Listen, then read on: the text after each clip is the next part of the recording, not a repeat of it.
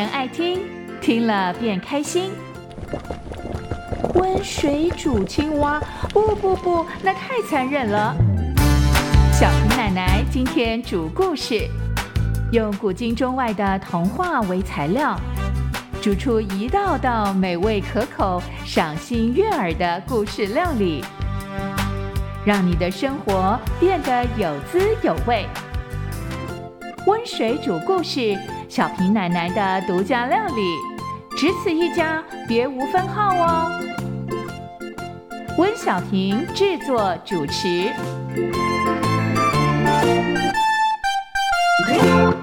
大朋友、小朋友，大家好，欢迎来到温水煮故事的时间。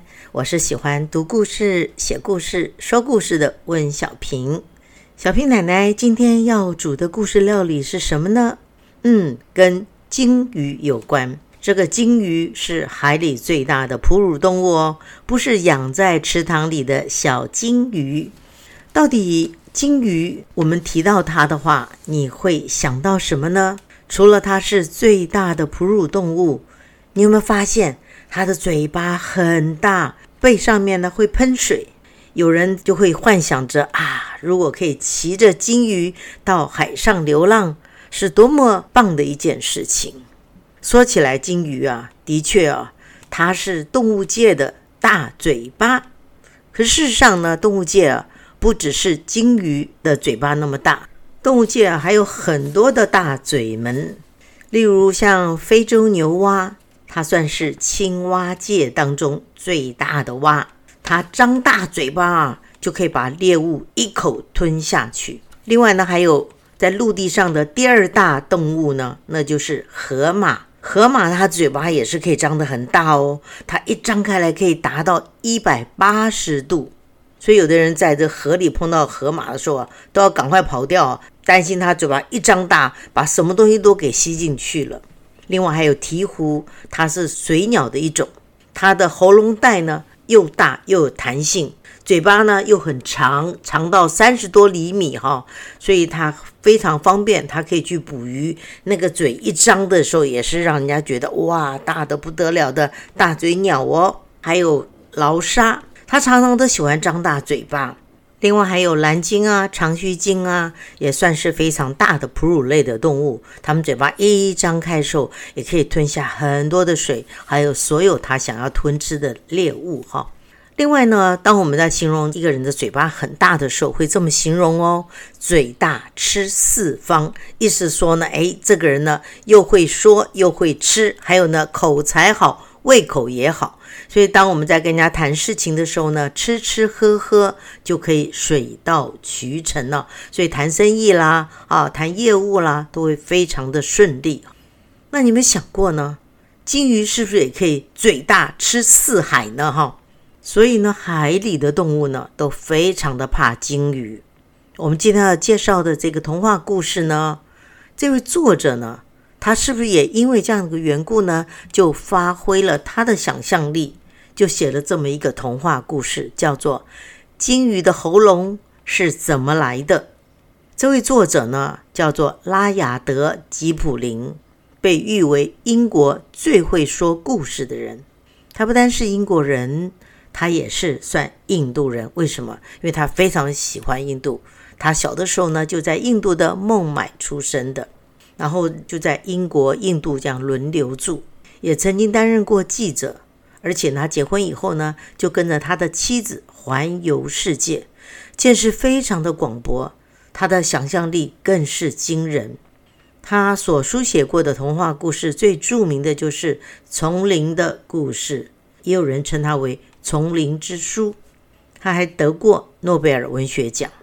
那至于今天我们要说的这个故事，《鲸鱼的喉咙是怎么来的》，是收录在吉普林的童话故事，叫做《原来如此故事集》里面的故事呢，就是当初呢吉普林说给他女儿约瑟芬的床边故事。约瑟芬呢，就像其他小朋友一样。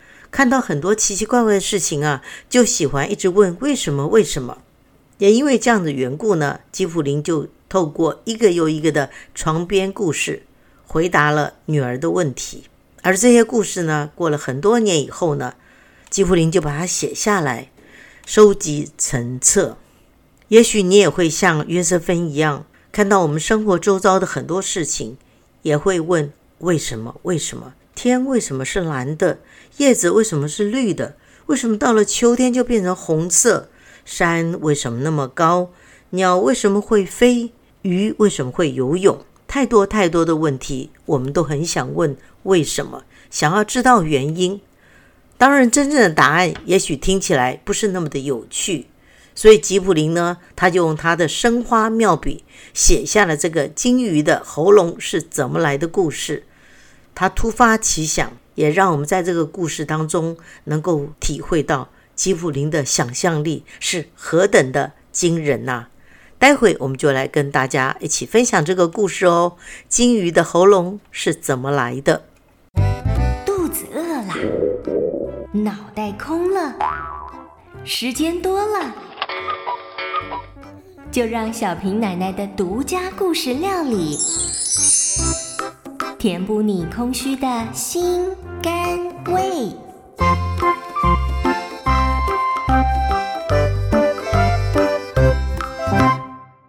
来来来，听小皮奶奶说故事喽！我们今天要说的故事是金鱼的喉咙是怎么来的。想到金鱼啊，你就可以想象出来，它那个嘴巴张开来以后，好大好大。它曾经吞下小木偶，吞下逃避上帝差派任务的约拿叔叔。可是呢，刚开始他的喉咙在吉普林的想象当中，他告诉我们说，为什么金鱼有那么大的一个改变呢？就让我们一起来听听看，到底是怎么一回事呢？从前呐，在大海里有一只金鱼，它喜欢吃各式各样的鱼。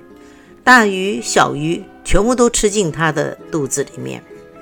它吃海星和羊脂鱼，它吃螃蟹和比目鱼，它吃蝶鱼和条鱼，它吃鳐鱼和它的同伴们。当然，它也吃青鱼和小梭鱼，还有那些啊扭来扭去的鳗鱼。只要是在这个海里面啊，能够找得到的鱼类啊。他通通都爱吃，所以呢，到最后呢，整个大海里啊，就只剩下了一条非常小的小鱼，也就是一条小精灵鱼。小精灵鱼啊，它真的就像它的名字一样，它非常的精明。它怕自己被金鱼吃掉，所以呢，总是游在这个金鱼右边耳朵的后面，就躲在那个小角落里头。那后来呢？金鱼干脆就用尾巴站起来说：“啊，我好饿哦！”小金鱼啊，就拿小小的精灵声说：“既高贵又宽宏大量的金鱼啊，你有没有吃过人呢？”金鱼就说：“没有啊，人的味道怎么样呢？”小精灵鱼就回答说。不错耶，蛮不错的耶，就是骨头多了一点，咬起来咔吱咔吱响哎，就怕你吃不动哎。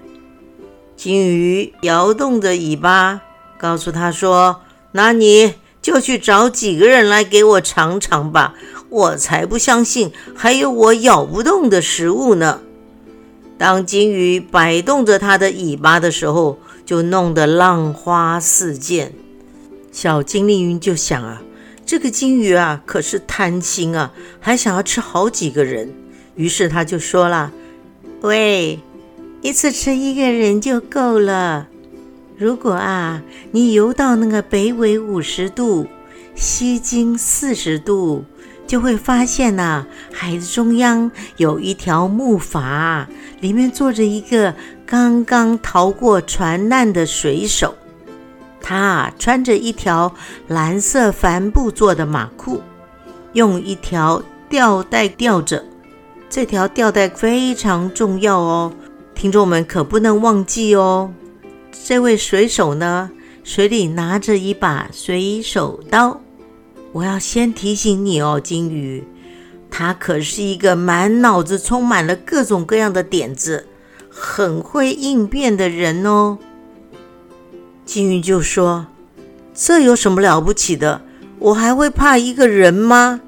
于是金鱼拼命的游啊游啊游啊，就游到了北纬五十度、西经四十度，在那里，他果然看见了，在海的中央有一条木筏，里面坐了一个孤零零的落难的水手。这位水手呢，打着赤膊，他没有穿上衣，他只穿了一条蓝色帆布做的马裤。裤子呢，果然是用吊裤带吊着，手里呢拿着一把水手刀，他两只脚呢就在水里划来划去，划来划去。为什么呢？因为啊，他小时候啊，妈妈就会告诉他说：“你可以划你的脚哦。”然后他就会划啊划的。可是妈妈如果说不可以划你的脚哦，他就不敢动了，因为呢，他是一个满脑子。很有点子、很会应变的人，同样的，他也非常听妈妈的话哦。这时候呢，金鱼看到水手，想都不想，立刻就张大了他的大嘴巴，而且为了张大这个嘴巴的幅度啊，他就不断的退后，不断的退后，然后呢。继续的把他的嘴巴用力张，用力张，张得好大好大，几乎那个嘴巴张大到快要碰到他后头的尾巴了。就这样子呢，金鱼一口就吞下了那个水手，还有他所做的木筏，包括了他的蓝色马裤，还有他的吊裤带以及水手刀。金鱼呢就把这些东西啊全都吞进他那个温暖。却漆黑一片的肚子里面，然后满足的咂咂他的嘴唇，还竖起了他的尾巴，在海里面转了三大圈呢，得意洋洋的，哼，我把你给吞到肚子里，看你这个水手还能怎么样？不过呢，当这个满脑子点子、很会应变的水手发现自己。哇！我竟然困在这个温暖漆黑的金鱼肚子里的时候，他就开始在这个金鱼肚子里面拖着他的脚步走，踢踢踏踏，踢踢踏踏。然后呢，他就开始蹦蹦跳跳，横冲直撞。有的时候呢，就昂首阔步；有的时候手舞足蹈；有时候呢，就砰砰砰砰乱敲一通。接着呢，就又打又咬，又跳又爬，又滚又吼，又蹦又跌，一会儿痛哭，啊，一会儿又叹气，一会儿呢爬着走，一会儿又啊啊啊啊的大叫，一会儿呢又踏步，踏踏踏，踏踏踏，他竟然呢就在这个金鱼的肚子里，根本不是一个可以跳舞的地方，大跳特跳各种不同的舞蹈。结果呢，弄得这只金鱼呢非常的不舒服。如果你想想看，有一个小东西在你的肚子里，不停的又跳又叫又滚又翻又跳舞的话，你会觉得快受不了啦。果然如此，金鱼啊就对这个小精灵鱼说：“哎，这个人实在太难缠了，你还跟我说这个人很好吃呢。”害得我现在一直打嗝，我该怎么办呢？小精灵鱼就说：“那你叫他出来吧。”于是呢，金鱼就对着肚子里的水手破口大骂：“喂，赶快给我出来吧！你要守规矩一点，你害得我猛打嗝，再这样下去啊，我都要去看医生了。”水手就说：“啊，我偏不要，我偏不要，我就不要出去。”除非啊，你照着我的话去做。你想想看呢，这个时候水手当然要拿翘了。刚开始是金鱼一口把它给吞进去，现在想要请它出去啊，当然水手就要刁难刁难这只大金鱼了。它的条件是什么呢？金鱼啊，你要先带我回到我的家乡英格兰的海岸，还有那个白色的峭壁。然后我再考虑看看。说起来，这个英国的海岸跟白色的峭壁就在英格兰的南边哦，有一个白垩海岸。就一大片呢，那个悬崖看上去，远远的看着就是一片的白色，那也是英格兰非常有名的观光景点。水手说完了以后呢，他又开始跳舞，而且呢，跳得比刚刚还要更加的剧烈，更加的起劲。他是想啊，我如果不用这招啊，金鱼就不感觉到那个迫切性，他就不会想要真的答应我的条件了。而这个小精灵鱼啊，更是精灵，他趁这个机会啊，也煽风点火。他跟金鱼说啊。我看你啊，最好赶快带他回家。我早就警告过你啊，他是一个满脑子点子、很会应变的人呐。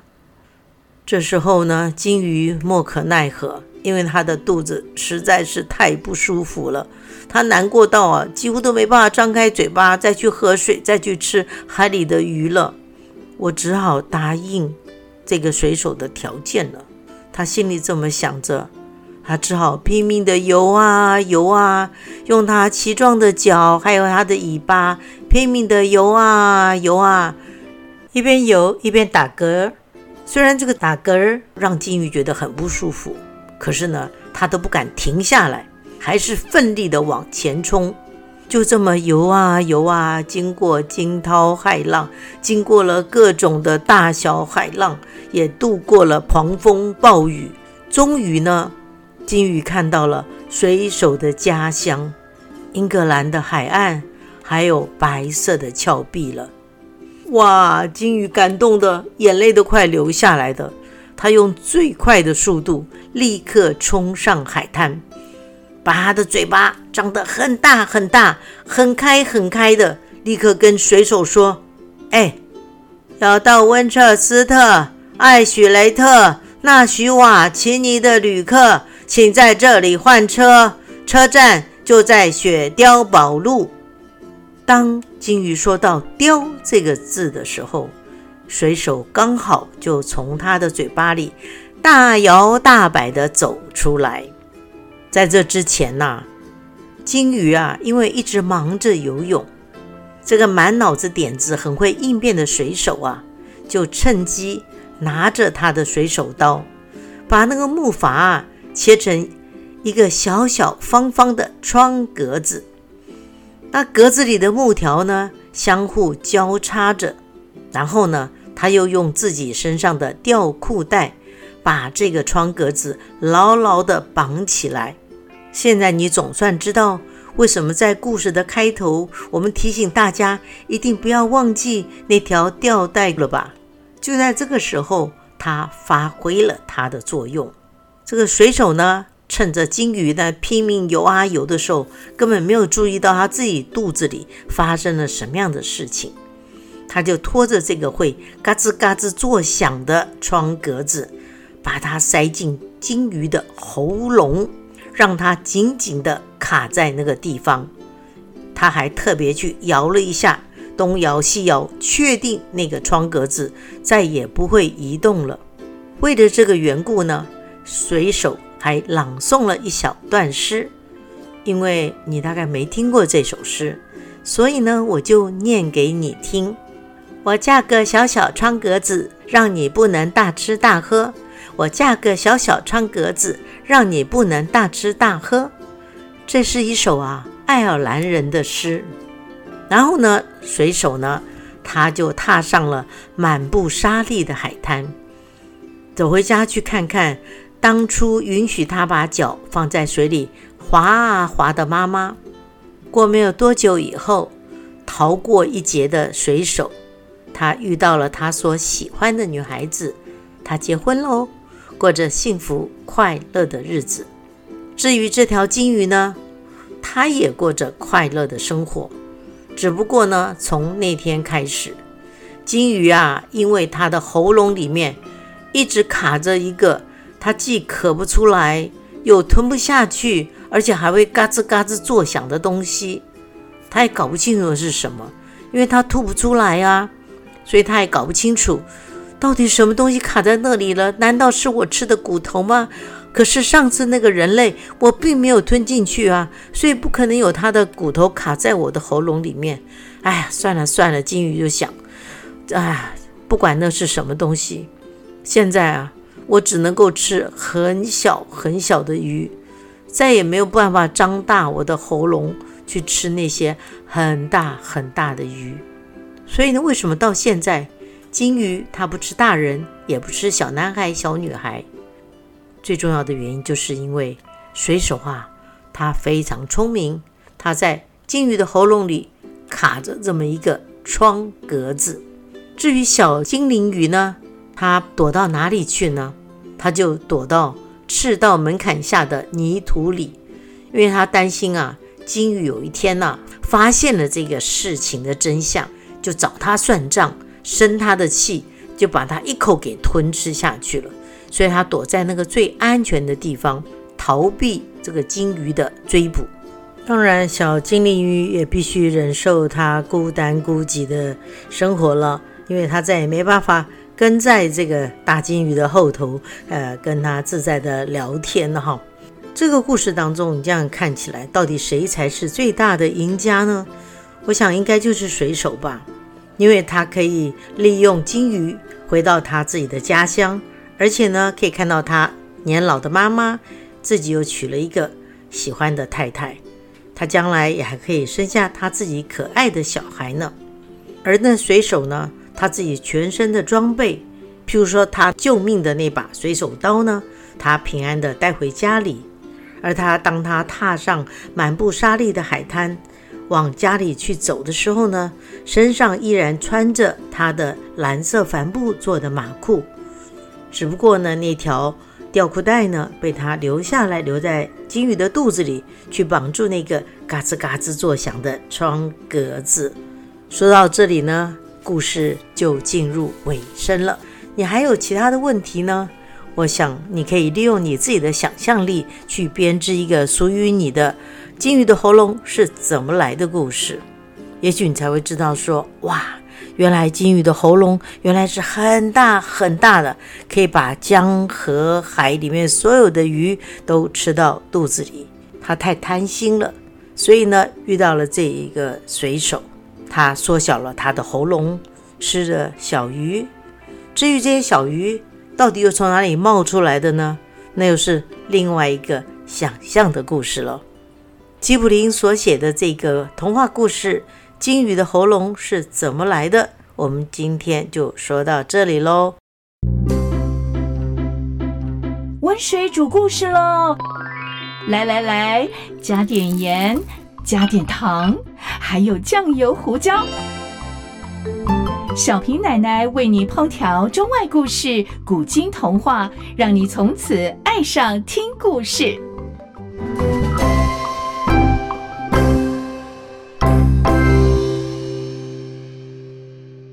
大朋友、小朋友，喜欢今天的温水煮故事吗？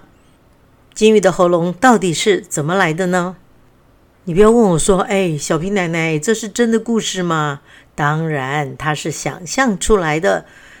我们动动脑，我们可以想出属于我们自己的故事。因为我们也知道，这个世界上凡事凡物都来自于上帝的创造。可是，我们可以找出其中的原因来。就好像我们很喜欢问为什么为什么为什么，我们也看过这样的书哦，《十万个为什么》，它也告诉了我们的答案。可是如果找不到答案呢，我们就可以自己学着编一个。不过呢，今天听完这个金鱼的喉咙是怎么来的故事哈，我们还是可以一起动动脑，想一想其中我们发现的一些的问题。你会发现到说，哎。这个故事很像我们所听过的大金鱼对抗个小虾米的故事，也就很像在圣经当中我们听过这样一个故事：小大卫对抗这个大巨人哥利亚的故事。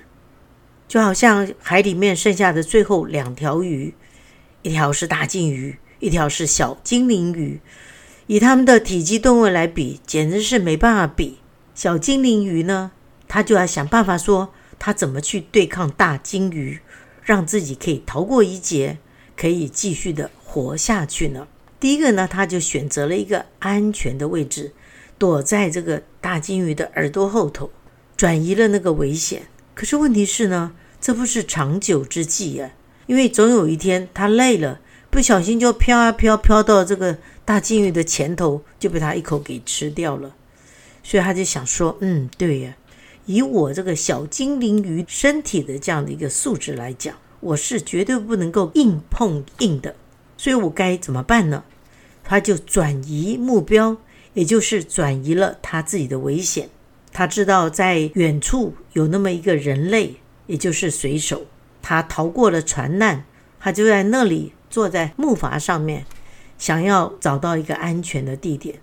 可是问题是呢，水手在木筏上面面对风浪也有它的危险性，所以小精灵出了这个点子呢，其实等于也帮助这个水手逃过一劫，因为他知道这个水手非常的聪明。有很多的点子，所以他第一个呢，就先把这个大金鱼给骗到了水手的那个地方去，然后呢，让大金鱼吞下了这个水手，水手去面对这个危险，去解决他的问题。同样的呢，小精灵鱼它的危险就被化解了。最重要就是这个有个很关键的地方，大金鱼它实在太饿太饿了，所以它没有发现到说。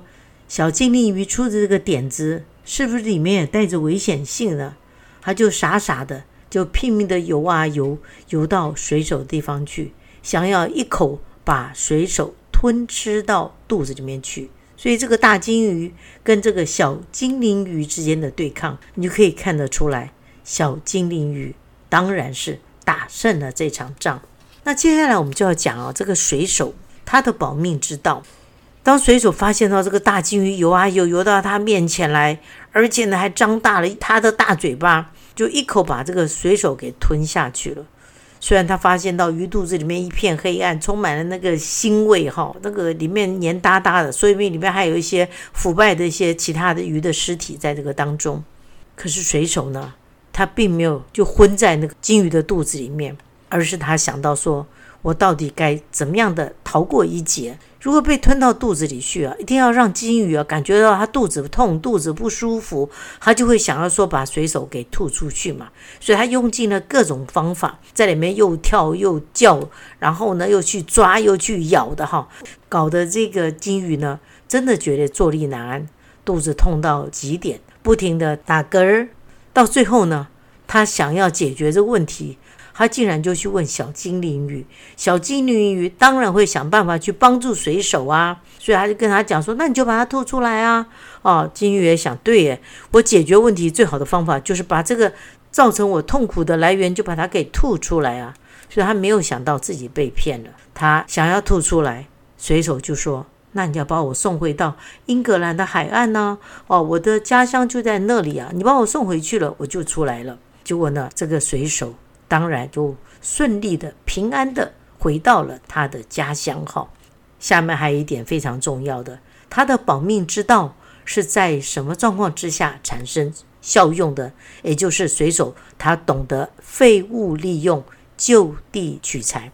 因为他当金鱼答应要送他回家乡的时候，水手心里就会在想啊，虽然我回到了家乡，因为我是水手啊，迟早我还是会到海上去作业的。